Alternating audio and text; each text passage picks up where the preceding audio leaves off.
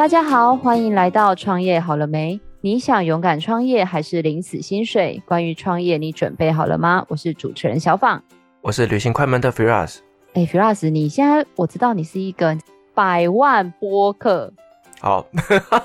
是。嗯，好，给你，给你。虽然你不需要我的节目置入行销，你的节目叫什么名字？呃，我的节目叫旅行快门。哎，我们合作了这么多集，你终于让我置入了。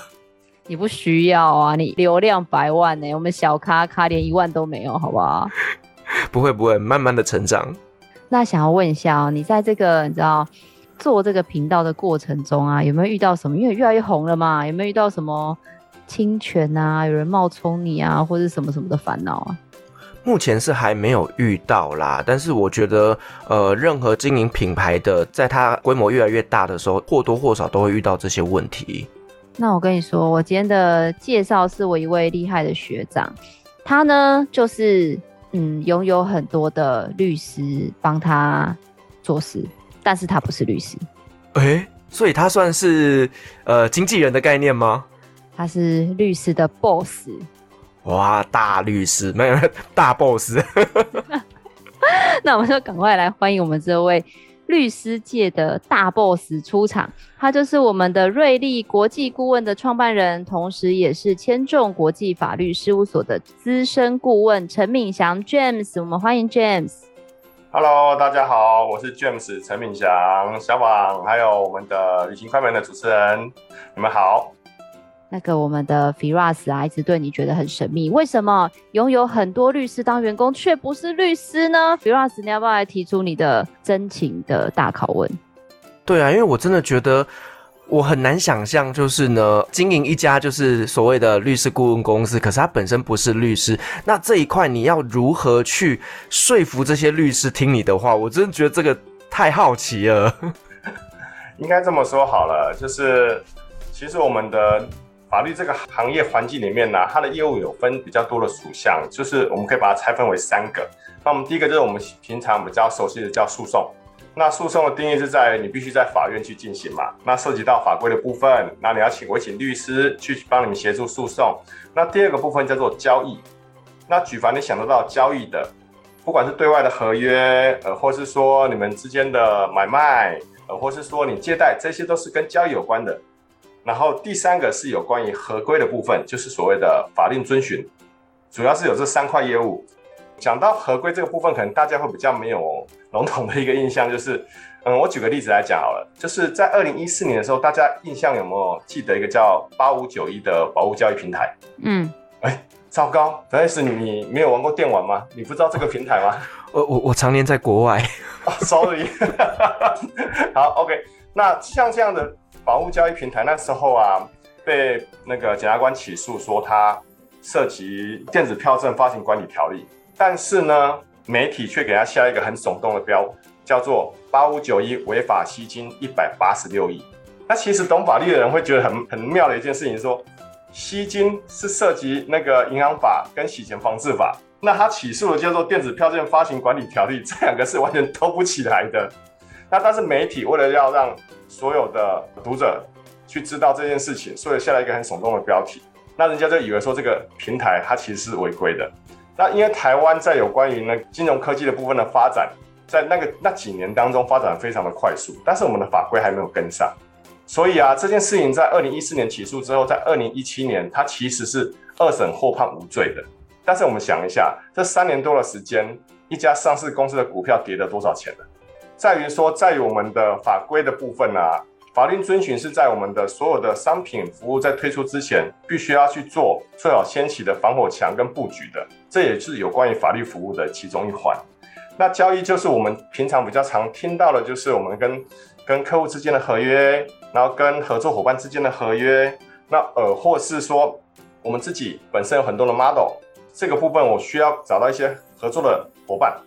那我们包含有一些股权的交易等等这一些，只要是不是在法庭上做诉讼的，这一些都属于交易范畴之内的。我刚才所讲就分为这三三块嘛，一个是诉讼，那一个是那个交易，一个是合规，主要有这三块业务。那合规跟交易都是属于非讼的领域里面，等于是不是打诉讼的。那我们在做的非诉讼的服务就是属于后续后面这两个。感觉就是因为我跟 Firas 第一集就有聊到嘛，我们的第一集就是访问我的同学是一个律师，嗯，然后我常常都跟 Firas 抱怨说，我觉得当律师很可怜，就是生活充满了各种负能量的情绪。但是感觉 James 学长，你的生活比律师好玩多了耶！你有跟感觉是生活的各个层面都跟你有关系。呃，的确，因为其实我们我们周遭有同学，他们本身也是职业的律师，那他们接的是传统的民刑事的诉讼，尤其是那个家事律师最可怜，他里面大概有三分之二的时间都在吸收他的当事人的负能量，那呃，或是说那个什么继承遗产那些相关的家事律师都很可怜。那另外一种就是，因为既然会走到诉讼的部分的话，一定会牵扯到一些刑责的规范。那他们跟当事人之间的互动，很少会提到有关于正能量的部分。那所以律师自我本身的那个情绪调节是非常重要的一件事情。那但是我们的产行业别里面是做非讼相关的，那你有有关于法规上面的研究，呃，或者说这个 business model 出来的时候，我们要去研究法规的合适性，这些对我们来讲其实都蛮有趣的。所以这样听起来就是呢，非诉讼是比较偏向于商业化的这一块吗？哦、呃，可以这么说，一般的商业的法律顾问，大部分都是以非诉讼的内容为主。是，那我们可不可以稍微聊一下什么叫做法律顾问？法律顾问这么讲好了，就是从字面上解释的话，字面上解释来讲比较简单，就是跟法律相关的所有的内容都可以来做咨询。那我们顾问负责就这个部分。那再往下深入去了解一点的话，我们其实从一家公司的初期的成立好了，那还要从公司的设立、股权的结构，呃，或是你要设境外公司，或者是台湾公司，那它包含说它的那个股东结构，这是从公司一开始成立，这些内容都是属于法律服务的内容。那再来呢，它的商业模式、它的适法性，然后再者呢，还有它的商标、专利、著作权。它的申请与保护，这是属于到公司设立之后的。那你公司设立之后，就有内部的规范制度啦，你的工作规则、聘雇合约、保密协议，那而，或是说你对员工有所谓的期权规划，就是股权激励方案。我们针对外部的话，就有像经销代理的这些合约，然后一些商业模式的合作，呃，或是说有 IP 的授权。公司发展到后期一点的话，还有所谓的投融资并购。还有引进策略型的投资人、品牌法律公关等等，这些都是属于法律顾问的服务的范畴。哇，我听傻眼了，好多哦！而且听起来跟很多部分是跟会计会有一点点关联性的嘛？哦，其实我我讲到这个，非常我我非常喜欢这个议题，就是说很妙的一件事情，是说在台湾呢、我们那时候在读法律研究所的时候啊，常常会被笑一件事情，就是说律师通常考不上会计师，但是会计师。大部分都能考上律师，这些就很妙的事情。那这是题外话了。那我们想一件事情，就是说，律师在看的全部都是风险。那风险就不管高或低，它都有风险。就学法律人来讲的话，在于有关于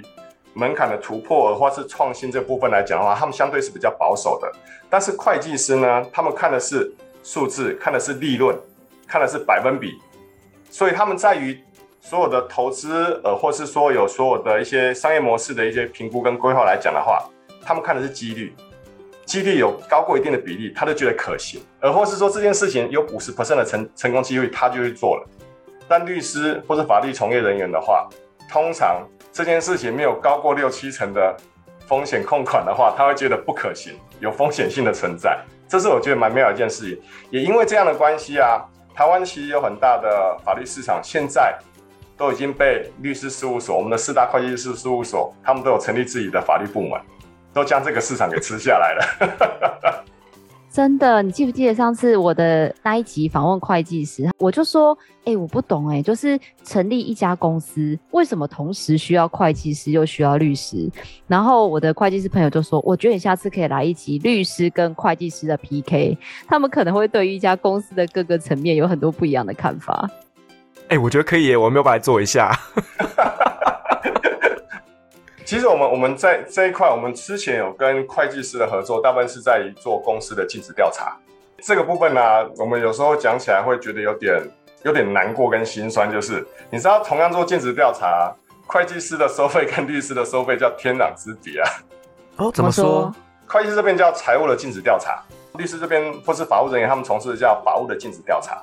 那法务的尽职调查，其实调查的内容其实是内容涵盖的范围没有那么的广。那大部分都属于他的公司的所有的制度、内稽内控，呃，或是说你的对外合约，那公司有没有相关的一些诉讼的一些等等这些问题而已。那这些事情，通常会计事务所的呃法律部门，他们也可以涵盖这个部分。所以现在很多的尽职调查，公司的尽职调查都直接委任于会计事务所执行就可以了。听起来好心酸哦。整体的行业里面，其实是对于大环境来讲是有一定的艰辛呐，也有一定的门槛存在。那我好想知道哦，就是 James 学长，你是刚听说研究所是法研所，那言下之意就是以前不是念法律的喽？我的人生有点跳痛，我大学读的是体育系，在那个国中开始练习柔道，那一直练到大学毕业，我也是体保生。然后大学毕业之后呢，也没有从事跟体育相关的工作，也没当老师，也没当教练，然后就先去历练一下自己，然后跑了一段时间的业务，后来自己创业开了一家电脑公司，对，跟体育也没有关系，跟业务也没有关系。那开了一家电脑公司之后呢，也顺利转了几家店，然后就当了电脑工程师。再来呢，就刚好一个很好的朋友，在福伦斯认识的好朋友，他邀我一起成立一家顾问公司，想要做智慧产权相关的业务的拓展。那我就说，哎、我什么都不会，你确定要找我去吗？那时候他就跟我讲说，可以来尝试看看，因为其实就以制裁领域来讲的话，如果是商标跟专利的申请，它相对的门槛没那么高，它不需要太过于专业知识含含量在里面，所以初期业务来讲的话，应该是可以够用，在边做边学。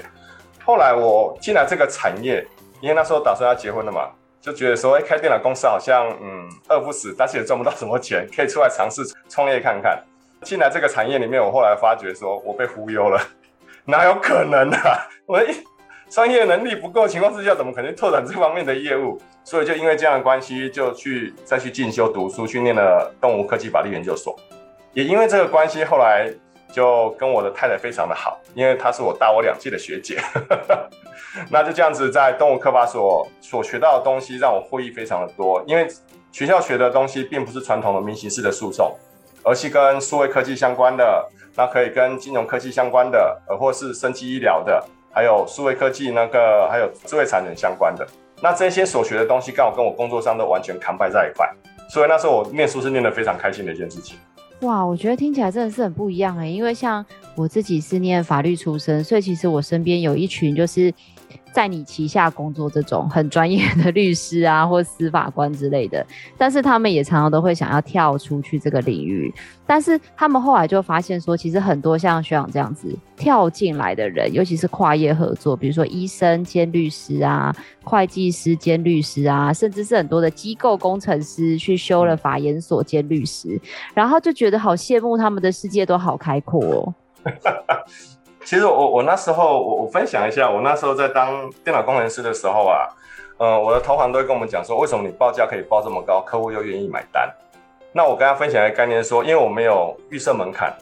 预设立场，我没有预设立场的这个原则，因为你们是这个产业出身的，所以你会觉得说它有一个行情价。但是我的想法就是，客户开心，我开心，他愿意买单，这个就是好的价格。所以那时候我报的价格都是偏高的，但是客户愿意接受我的奢比式所以他们觉得长期跟我合作是 OK 的。那这样的事情同步延伸到我在做法律服务的同时，因为我没有一个既定的预设立场，所以我在跟客户互动的情况之下，我凸显的是价值而不是价格。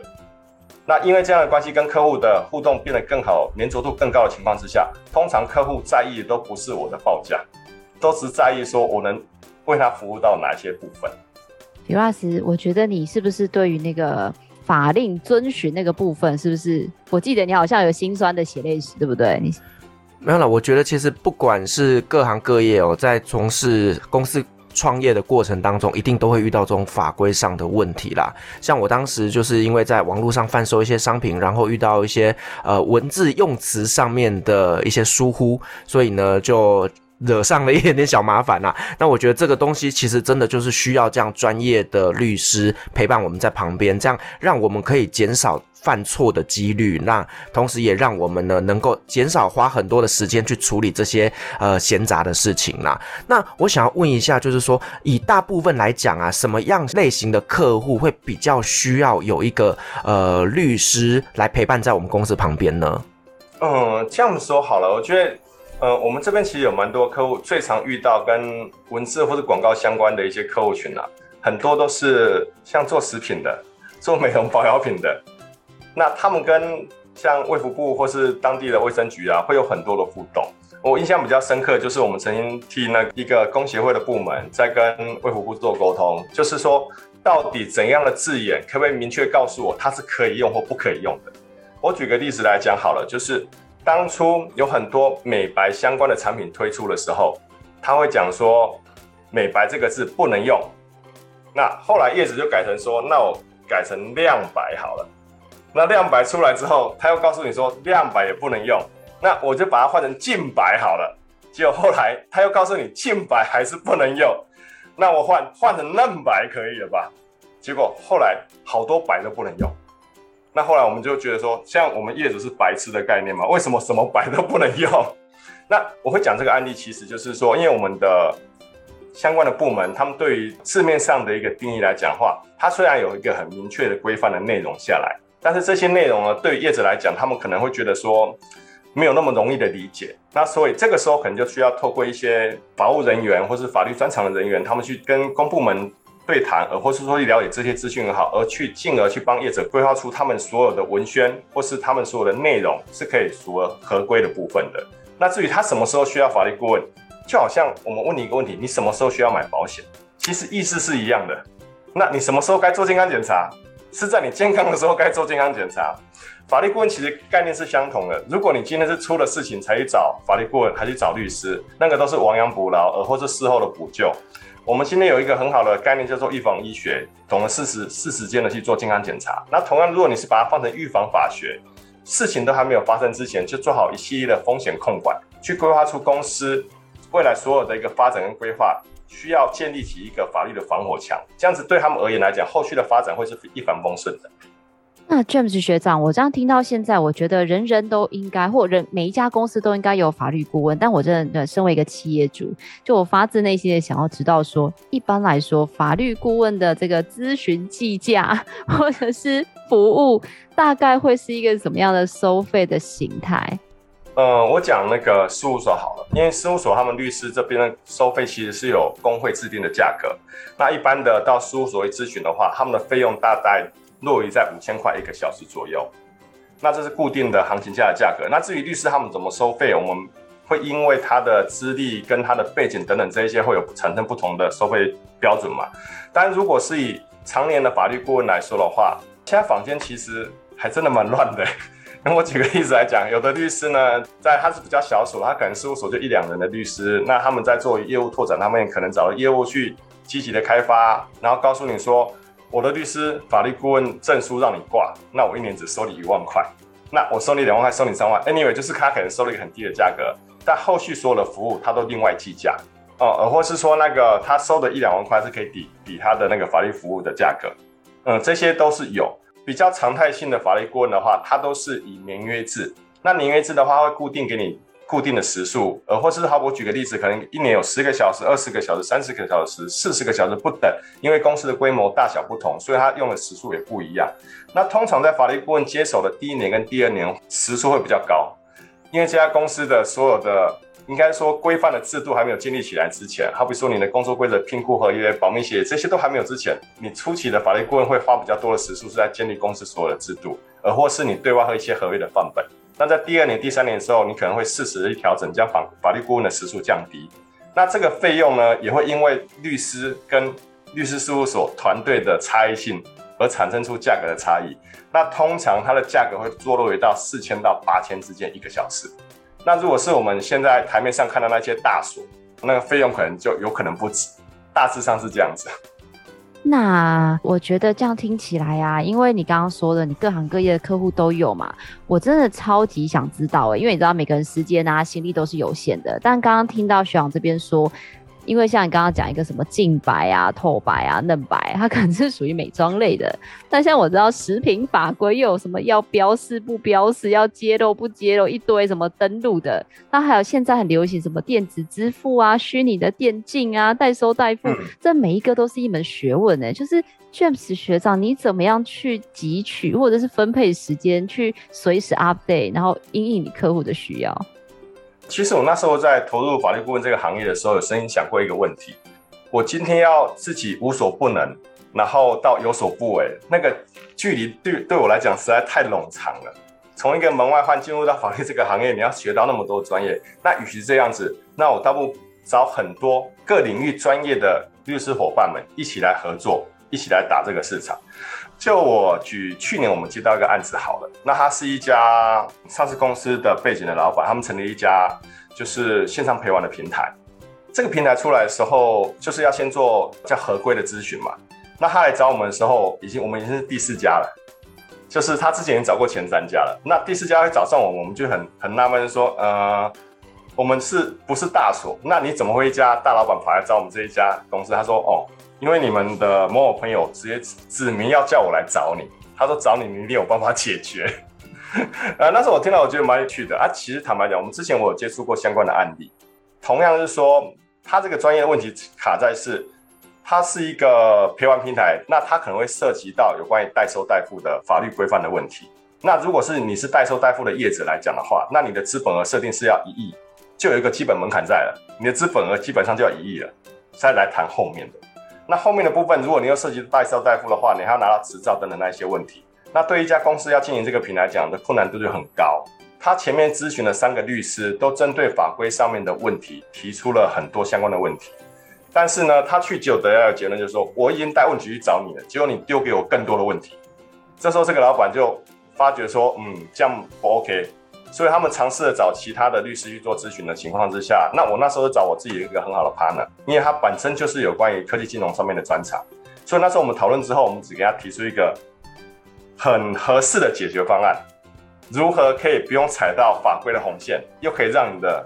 business model 可以正常上线。我们才总共谈了一个半小时，常年法顾合约就直接到手了。那个老板就跟我们讲说，嗯，这样才是对的，你们找你们是解决问题的，不是在制造我的问题的。那这也是常常我们遇到法律人员遇最常遇到的问题，就是因为我们专业的关系要告诉客户风险，但是客户其实想要听的并不是我的风险有多高，而是你要告诉我有什么是解套方案，这样才可以解决我的问题啊。是，那 James 可不可以跟我们分享几个，就是呢你在服务客户的过程当中发生的一些经典的案例呢？嗯，这么说好了，就是我常常跟我的客户分享说，我虽然是你的法律顾问，但我希望你都不要用到我的法律专长，因为通常法律。算是道德的最后底线了。你会用到法律的话，已经代表这件事情已经就是到没办法解决的地步了。那所以啊，我那时候有一些案例，嗯，我举个例子来讲好了，就是曾经有接过一个案例是，是他本身是家人跟银行之间的纠纷。应该这样讲好了，这家银行他他的李专给客户签了空白签单，那这个李专呢，就是造了假的报表啊，假的报表上面还有银行的印章哦，就是做的非常的真。那因为他们长时间跟这个李庄合作已经有五年的时间了，那最后那两年，那也不宜有他，所有的程序都照旧，所以他们又投入了大量的资金，因为李专一直做出来的报表都告诉他有获利，所以他就这样子一直持续的投。那有一天呢，是因为李专呢，因为发生了车祸酒驾被抓了，那这时候他们找不到李专的情况之下，才发觉去银行联络，才知道他户头的钱从四亿变成三千多万，哇，钱都不见了。那时候找我们来做咨询的时候，因为他们其实已经进入了在侦查阶段了。那时候我我听完，我只告诉他说：“你这个打官司不可能会赢的，你所有的证据都在银行手上哎。而且，我就跟他讲一个很简单的逻辑，就是说这件事情呢，侦查到一个阶段之后呢，他们就会发布通缉，因为李专已经潜逃出境了嘛。那我找不到李专嘛，那我就发布通缉，这件事情就结案了。那客户有吓一跳，什么就这样子没了？我说对啊，没有错啊。”因为主要当事者是那个李专嘛，那银行一定会把所有责任推给李专呐。那李专潜逃出境之后，他发布通知，这个事情就结案了，案就 GG 了，就没了。那听到说吓了一跳，说那有没有什么其他的解决方案？那我就跟他讲，是一件事情，是说可以解决，但这件事情的解决方案，法律只是其中一个工具而已。你还要结合媒体公关，媒体公关又包含了社群媒体，然后还要结合有关于官方的资源的施压。那我们当初的操作的方式是，嗯，我就跟他讲说，我帮你汇整这个整个案子的操作。第一个，我们先从社群媒体着手，找到同温层的人。这个同温层就是他同样有受到李专伤害的人。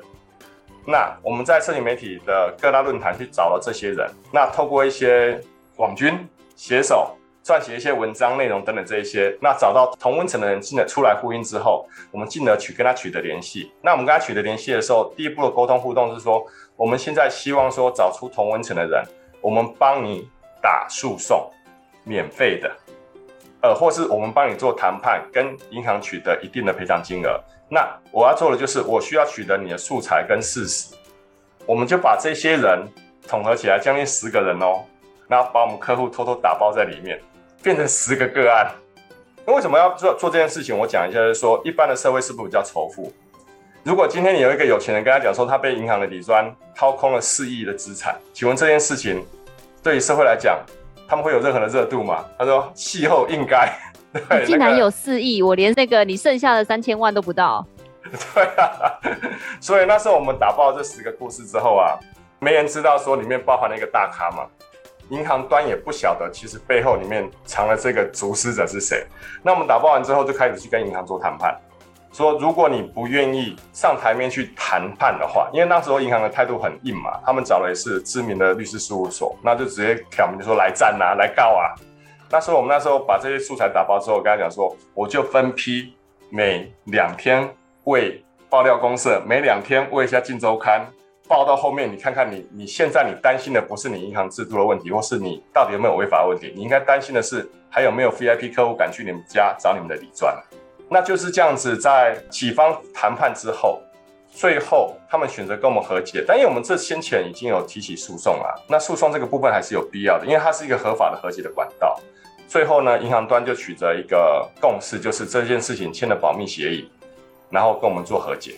那其他的被打包进去的那些受害人，也有拿到部分的赔偿。对，我们这件事情呢，法律它就是一个基本盘，它就是一个平台。那建构上去的时候，我们结合了公关，结合了社群媒体，那结合了官方的资源，那当然也需要一些市议员跟立委相关的他们来关切这件事情。最后达到我们的目的。那其实我们客户是受害者，他是受害者，只是他的身份地位出来，没有人会觉得他是受害者。这是我之前遇过一个比较特别也有趣的一个案例啊。尤拉斯，你有没有觉得他们的专业听起来不是跟印象中的律师差很多？欸？哎，就我觉得听起来很像是一整个大团队在打商业战一样。哎，呃，其实我我们的团队的律师，我会把它分为几个属性啊。第一个，他就是诉讼型的。有的律师就是上了法院就跟大炮一样，很能讲哦、就是非常能讲那种诉讼型律师。接下来就是要非讼型的，非讼型的律师的话，他可能就是我们刚才讲的交易型的啊、合规型的一些案子，他都说非讼型的律师。那接下来有一种律师叫谈判型的律师。一般来讲，我们都希望说客户他们讲好他们的那个商业利益的条件等等这些，由我们来帮他拟合约嘛，帮他做把关。但如果现场有一个律师在场的话，在谈判的过程其实会特别的顺利，因为有些事情我们是在当下就会讲的。你们这样子是在占人家便宜，这是属于谈判型的。还有接下来还有公益型的律师，你知道公益型律师就有一些律师是正义感十足的，见不得那些弱势族群被欺负，就是一定要抗争到底那一种的。就是不管你今天是要打诉讼，或是说你要今天要是谈判等等这一些，他很愿意站出来为这些弱势团体去做发声的。那另外一种我们叫商务型的律师，总共有五种，还有一个商务型的律师。那个商务型的律师呢，他的考量点从头到尾都是站在商业利益考量，应该是说这件事情本身对当事者的商业利益考量为第一优先，法律为第二。那这样子，他其实这样的律师在协助客户做的案件处理来讲的话，会更为迅速，更为同理心。因为我们分门别类，做我们的律师团队啊，目前我从自己出来创业之后啊，我们合作的律所应该有超过二十家以上了。因为每个人的律师专长都是不不一样的，因为有人精专精于智慧财产权，有人专精于诉讼，那有可能可能专精于各自自己的领域等等这一些。我觉得整合了这些人的专长，在接完案子之后，再把团队扣进来一起讨论，承接这样的案子，再一起去执行。James 学长，我好奇一个部分，就是说，因为像您并不是就一开始就有讲到，你并不是传统的法律科班出身嘛，那在这样子的一个跟这么多专业的律师共事的一个状况下，有没有什么样特别的经验，或者是特别辛苦的地方要跟我们分享？应该这么说好了，就是 律师都很讲求专业，法律人的沟通都是那个市值、争点。适用法条，我的见解都是有固定那个程序在的。那包含我的老婆也是法律人，所以我比较知道他们那个清楚那个逻辑。所以呢，一般我们在接到案子的时候，我通常会跟客户沟通完了之后，先期在跟客户沟通之前，会先跟律师做一些心理建设，因为我们清楚这个律师他可能一些。沟通的模式，那他有他自己的一些诉求的一些主张点，但是我都会强调一点是说，专业不能放在第一优先。如果你今天没有站在客户的利益考量为第一优先的话，你的专业会害你这个案子会接不到。我通常我的角色扮演是桥梁的角色了。那些案子在第一个初步的讨论的时候啊，很容易遇到鬼打墙，当事人就一直讲说，我怎样怎样怎样，我等下受尽委屈了，那那个人怎么欺负我等等这些等等那些，那那律师就讲说，他这样做没有错啊。我那时候我脸都绿了，我说不管怎么样，你不能讲当事人的对方没有错吧？他今天来找你不是要找你来训他的，但是就以法规的立场来讲，当事人呢，他做那些事情是真的没有错的。那律师讲的也是对的，但是他们通常没有考虑到你 客户当下的观感。如果你把你的专业摆在第一顺位的话，那有可能会让你丧失了客户对你的信任感。所以我那时候有蛮多的案例是在于当律师跟客户之间沟通的桥梁。那我帮他帮客户讲，他要整理出来重点是一二三。那律师讲完出来重点，我跟他讲说，那你的方法有一跟二，那哪一个比较好？这样的角色扮演完之后，通常会让会议的进行的时间缩短，也效率也会比较高一点。有时候我都会开玩笑，因为刚刚您讲的有五种律师嘛，那第五种公益型的律师，我都会开玩笑说，当初你怎么没有去考检察官跟法官？我觉得你很适合啊，当什么律师？欸，其实有很多的做法服的律师啊，他们其实内心的那一块的那个热情是一直存在的，纵然他们长期的接受这一些负能量的情况之下来讲，我分享一个案例好了，就是我有一个好朋友，他。坚持在那个法服机构里面去承接案子啊，是他真的发现到有一些人，他们被社会观感制定化之后啊，他有一个案例是说，他有一个当事人是因为窃盗前科，呃，出狱之后，然后在一个工地上班，工地的主任就叫他说，哎，你可以到那那个工地帮我拿一捆所有电线，然后帮我送到谁那边去？那个小伙子当然说好啊，因为他工地那么小咖，但事后这家公司竟然告这个当事人说你窃盗。他说：“怎么可能是那个某某某打电话给我，叫我送这些电线送到厂商那边去？”他说：“没有，我们有影像证明，你是窃盗。”这个时候就傻眼了。那时候他的主管就讲说：“没有哦，我从来都没有叫他做这件事情哦。”那这时候我们发现一件事情：如果今天我们单纯看书面上的资料，今天这个主管没有任何的前科，这个当事人他是窃盗前科。那这件事情在没有证据的佐证的情况之下，事实提供出来就是这个当事人载了一捆电线，一大捆电线到别人那边去卖。那这个当事人后来跟跟我的好朋友讲说，啊认了就认了啊，只是觉得有点饿而已啊。为了这个小条，我要进去蹲蹲蹲监狱。对啊，但是他他其实心里是很无奈的。那这样的需要这样正富有正义感的律师，从头到尾就是为他辩护，而且去扮演柯南。对，就那个律师也。本身到现场工地去看，然后看了摄像的摄像的一些监控的一些镜头等等这一些，去提供对当事人更有利的证据。我们社会还是需要这种富有正义感的律师存在啦。是，那刚刚小访你有提到就是律师跟检察官哦，那我想可能大部分的听众不知道说这两个的差异性，那我们可不可以稍微说一下，就是律师跟检察官它的差别在哪边？哦，OK，这么说好了，就是。检察官来讲的话，他是公部门的单位，他基本上只会处理跟刑事相关的一些案件。像我们一般来讲的话，如果我们去可能今天接到诈骗集团的电话，而我钱都被骗了，那这时候我去警局报案嘛。那警局报案的时候，这个时候就是警察局做完笔录之后，他会将案件移送给地检署，地检署这边就会有检察官来承办。那他们都是通过司法考试通过的一些高端人才。检察官他们处理的案件几乎都是刑事案件。就是跟公诉罪相关的一些案件，而或是说有告诉乃论的，他们承接的一些案件去做处理。检察官呢，如果他现在觉得他不想干检察官了，他可以选择就是离职之后，他具备有司法官考试资格的，他退役下来后是可以直接当律师的哦。跟我们一般的民众直接去考律师执照，考完了之后你拿到一张律师证照，那是不一样的。通常律师呢，律师他只能做辩护或是提出告诉，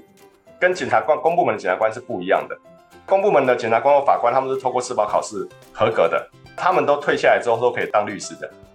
哦，就类似公务员的概念就对了。是啊，他们现在是公务员没有错。是。那 James 学长就是刚才有提到了一些关于法律顾问的收费啊、服务内容等等等。那你可不可以稍微跟大家说一下？因为我们知道，其实这样听起来像它比较适合是企业。那个人来说，你也有这样子个人的客户吗？哦、有。其实我那个我前面提到那个，就是跟银行之间的纠纷，那其实就算个人的客户。那有一些是他们本身是。创业家，呃，或是说他有家族企业等这一些，那他不想要就是我单独只做他某家公司的法律顾问，他就会针对他个人有很多的事务的部分，就提出说，那你可不可以当我个人的法律顾问？我们说，那其实对我来讲是 OK 啊，只是我的签约对象从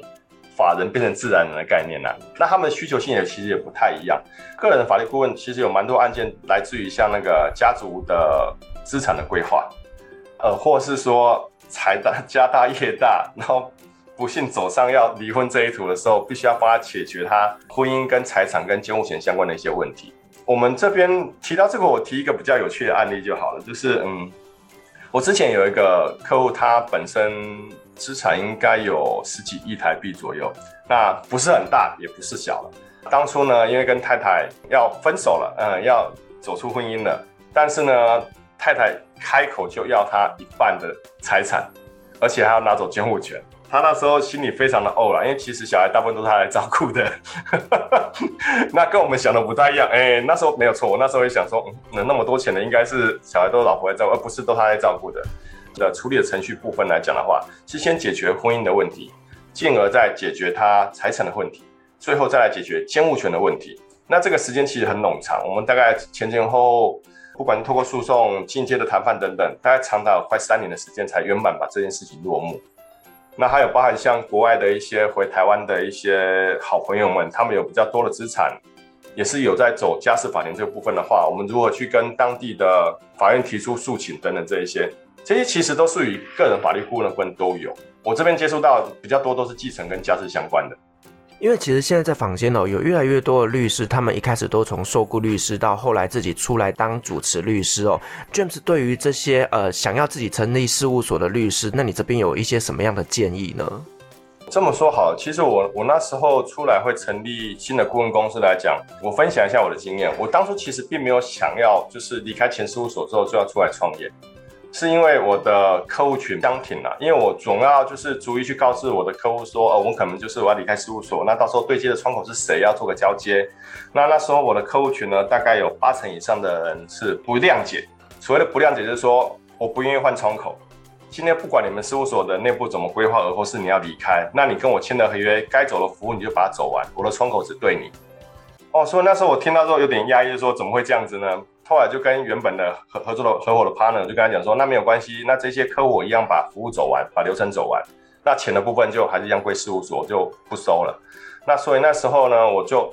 让客户硬拱着我出来开了一家公司，承承接了他们所有的业务。那时候我在思考一件事情，就是究竟我跟别人的差异性在哪边？我一个不是法律本科出身的一个法律从业人员，那如何我去创造我自己的附加价值？那是我思考了之后，我发觉一件事，就是说，现在很多的新投入法律市场的法务人员或是律师也好，他们在做的事情就是别人也都在做的，没有办法在市场上面创造出你的一个差异性。所以那时候我我审慎思考之后啊，我那时候结合了几个资源，第一个叫做品牌公关，品牌公关的部分，我可以替这家公司，不管是你的商品，替你的服务，可以创造出一个附加价值。那我们有相关的团队可以 support 我这方面的资源。那第二件事情呢，就是我结合了多家事务所的律师一起去承接所所谓的所有相关的法律服务，而不是只有我们事务所的律师而已。那因为我们本身我们自己也是其中一家事务所的法律顾问，那其他的好朋友们他们可以共同承接案件的，我们也愿意去 support 他。就是你除了你自己产业之间的垂合垂直整合之外，水平整合的部分，你要去做跨领域。那我们刚才除了讲说品牌公关之外，那我的客户群里面有一半以上都是跟电子商务相关的一些产业，而或是互联网相关的，所以我就把产业链里面跟金流、物流、资讯流相关的所有资讯的业者绑在一块，那定期举办一些沙龙分享会，让他们之间彼此去做交流。那对我而言来讲的话，他们在参与一个沙龙的一个分享会的时候，他们会认识到跟他们产业别是有关联性的，而且可以提供他们资源，而或是耍破他们资源的这些朋友们，进而就是他们会觉得跟我签法律顾问提供的附加价值高过于原本其他他们在接触的法务从业人员。那所以我那时候就因为从这个定业点出发，去衍生出来就是我要创造出更多的附加价值，创造出差异性，很明白的定位我自己。不是单纯的就一个法律顾问这么简单而已。如果是以新进人员来讲的话，我觉得最重要就是你要参考一点是，你跟别人的差异性在哪边。如果今天出来你很明确你是要走诉讼，那很简单，你要走诉讼的话，那你你的客源从哪边来，你很明确。如果你要走诉讼，你可能要到一般的事务所先累积一段时间的诉讼经验。那如果你是要走非诉讼的，像我之前前事务所有一个非常杰出的律师，他考上律师执照之后去实习完，不是到事务所去上班，他是到新创公司去上班。他去具体了解所有的新创公司的所有运作，因为他对新创这个领域是非常的喜欢了解。那现在他也在新创这个领域有一定的一个知名度，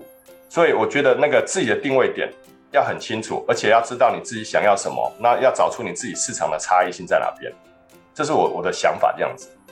那我其实知道现在哦，其实现行法律里面有规定，就是律师是不可以做一些广告宣传的这样子的行为嘛。那所以以一个律师从业人员来讲，他要如何去推广他的业务呢？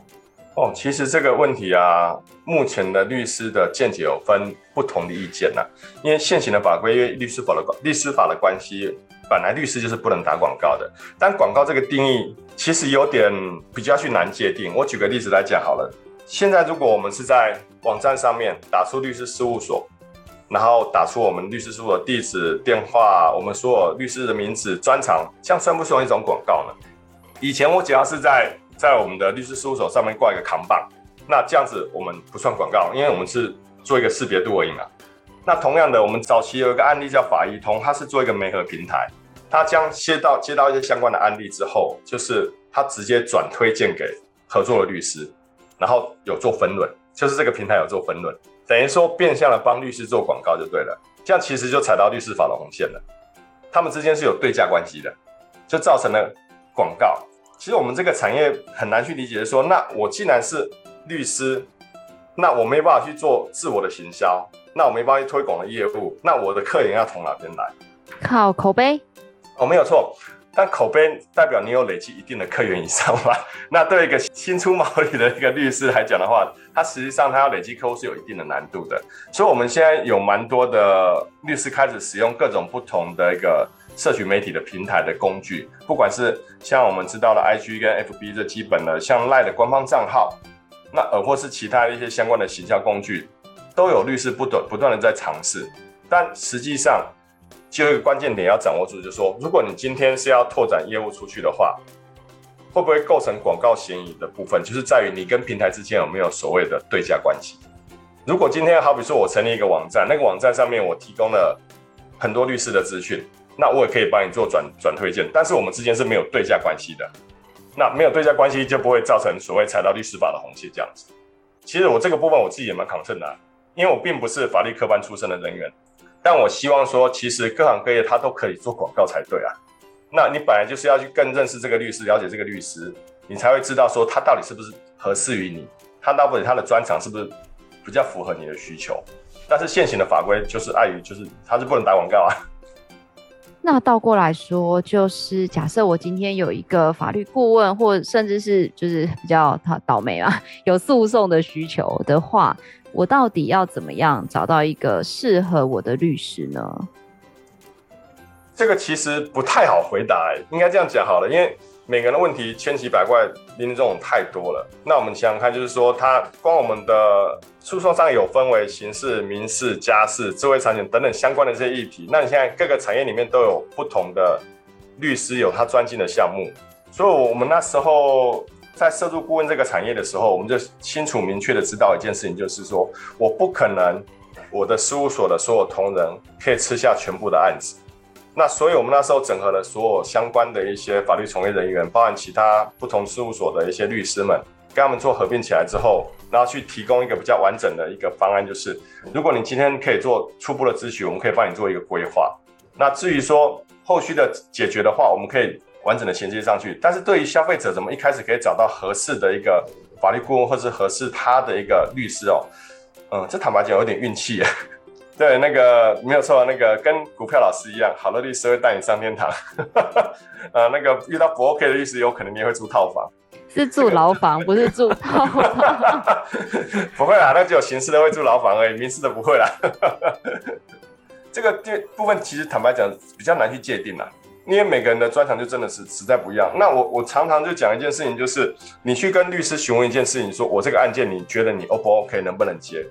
哪个律师会跟你讲说我不 OK，我不能接啊？我讲了我就没案子可以做了吗？不是吗？所以我变成就是嗯。比较妙一点是，我所有的客户几乎全部都是转介绍来的，我自己没有在开发案子。通常会转介绍来的，也吃一点很重，就叫信任感。法律这个行业的信任感非常的重，所以通常你自己有法律相关的一些问题的话，能透过朋友引荐的话，可能会效果会好一点。对啊，这是我的建议啊。那而或是说你的问题的内容，可以上网去 Google 一下，看看一些律师他们可能写过的一些文章等等内容的话，也可以作为一个评估的参考。呃，不管你是刑事、民事或者是商业的案子，很多在跟律师洽谈的过程中，因为其实呃有理智的人，理智上其实我们都会告诉自己说，我们要跟律师说实话，律师才能帮你正确的判断情势。对，但是也很多人会很害怕跟律师说实话这件事，就一开始没有那么多信任嘛，那会怎么样慢慢的让这个过程能够变得比较顺利？哦，小宝，你真的问的太好了。其实啊，做法 法律的从业人员最怕的就是你的当事人骗你。那这个部分坦白讲很难避免。那很多当事人他会避重就轻的去告诉你一些事情的陈述嘛。我们当然希望你告诉我事情的全部的样貌，我才有办法去帮你做规划。通常他讲的只是对他有利的议题而已。的话题都是讲对他有利的，那我们也很难去判断说他有没有讲实话。但是后来接触久了，案子谈久了，你也大概知道说当事人的话可能有几分是有争议的内容，自己心里会有底，不会再那么完全无私的相信当事人。我们那时候常跟那就是律师之间常常在分享一件事，就是律师其实最容易被骗的，就是我们都相信当事人，然后为他去想方设法的去处理很多事情，但最后。嗯，通常上法庭那一刹那，才发觉说，靠，原来骗我骗的最惨的就是我的当事人。啊，这个这个其实我觉得人性啊，这个很难去诠释说谁的对与错啦。那他有他的立场，那所以我们在于所有事情的判断上面呢，有经验的这些律师或是法法律从业人员的话，都会很明确的知道，就是当事人所讲的话，你不能百分之百相信，没有最后受伤的一定会是你自己。那要很客观的去分析这件事情不容易，但是要努力去做到。因为像我之前有遇过，就是他把自己讲的非常非常非常的可怜，就是他的家人如何欺压他，老爸非常疼他，掌上明珠啊，就是要留一笔钱给他。那他觉得他想要拿回他的特留份，遗嘱上面没有他的名字嘛。那我想说，哎呀，这样子好可怜啊，我来帮帮他好了。那事实上呢，我们。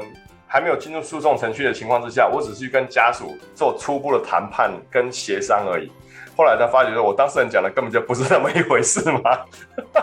他纯粹就是前面前面就已经讲好了，生前就讲好说我要放弃继承权了，那我就是要要给，就是都给哥哥他们这样子啊。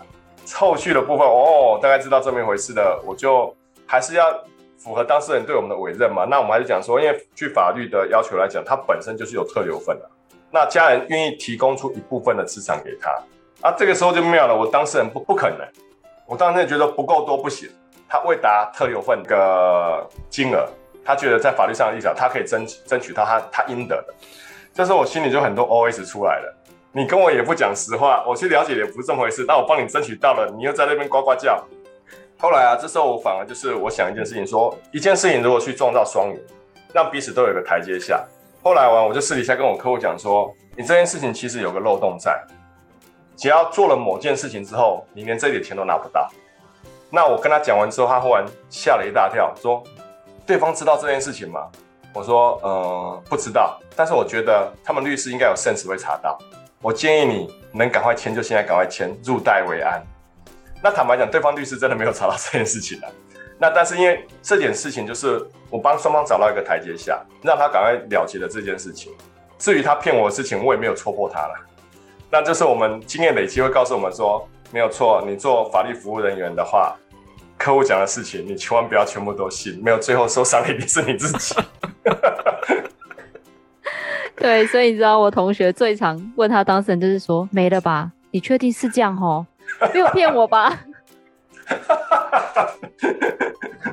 啊，对，我觉得你你的同学们应该都很可怜。做律师做到最后都开始怀疑人性了。因为你真的、嗯、当事人没跟你讲实话，你就是在对照，就是在法庭上对照律师拿一个证据，就飘飘被打脸哎。哦，对，我觉得小芳你讲的这个最惨痛啊，就是。你是在法庭上面，律师被法官打脸，因为当事人扯谎，然后律师不晓得。我觉得这种最可怜。对啊，然后对方律师又拿出一个证据，然后法官就说：“你看人家有这个。”一直无奈的看着自己的当事人，你怎么没有跟我说？啊，这样，因为这这人性啊，这真没办法，因为当事人大部分避重就轻的几率是很高的，所以我们很多事情会抽丝剥茧的，也去揣摩一下当事人讲的到底可信度有多高。